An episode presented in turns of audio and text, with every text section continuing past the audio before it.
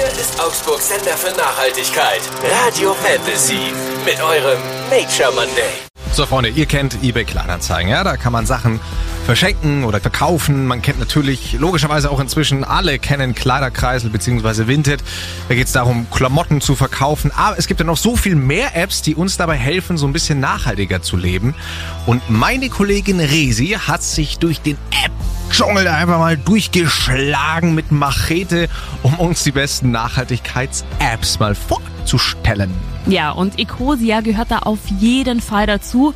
Das ist eine Suchmaschine, die Bäume pflanzt. Funktioniert wie jede andere Suchmaschine auch, nur dass hier halt die Gewinne dazu benutzt werden, um allgemein Klimaprojekte zu unterstützen und um Bäume zu pflanzen. In über 30 Ländern auf der ganzen Welt.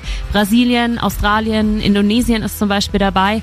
Und diese ganze Energie, die du für die Suchanfragen brauchst, die kommt von Solarpanels. Mhm, mhm. Das heißt, Ecosia ist eigentlich wie Google, nur halt viel umweltfreundlicher, oder? Google kann da wirklich einpacken. Ich finde auch den Satz ganz geil auf der Ecosia Homepage. Da steht, wir interessieren uns für Bäume und nicht für eure Daten.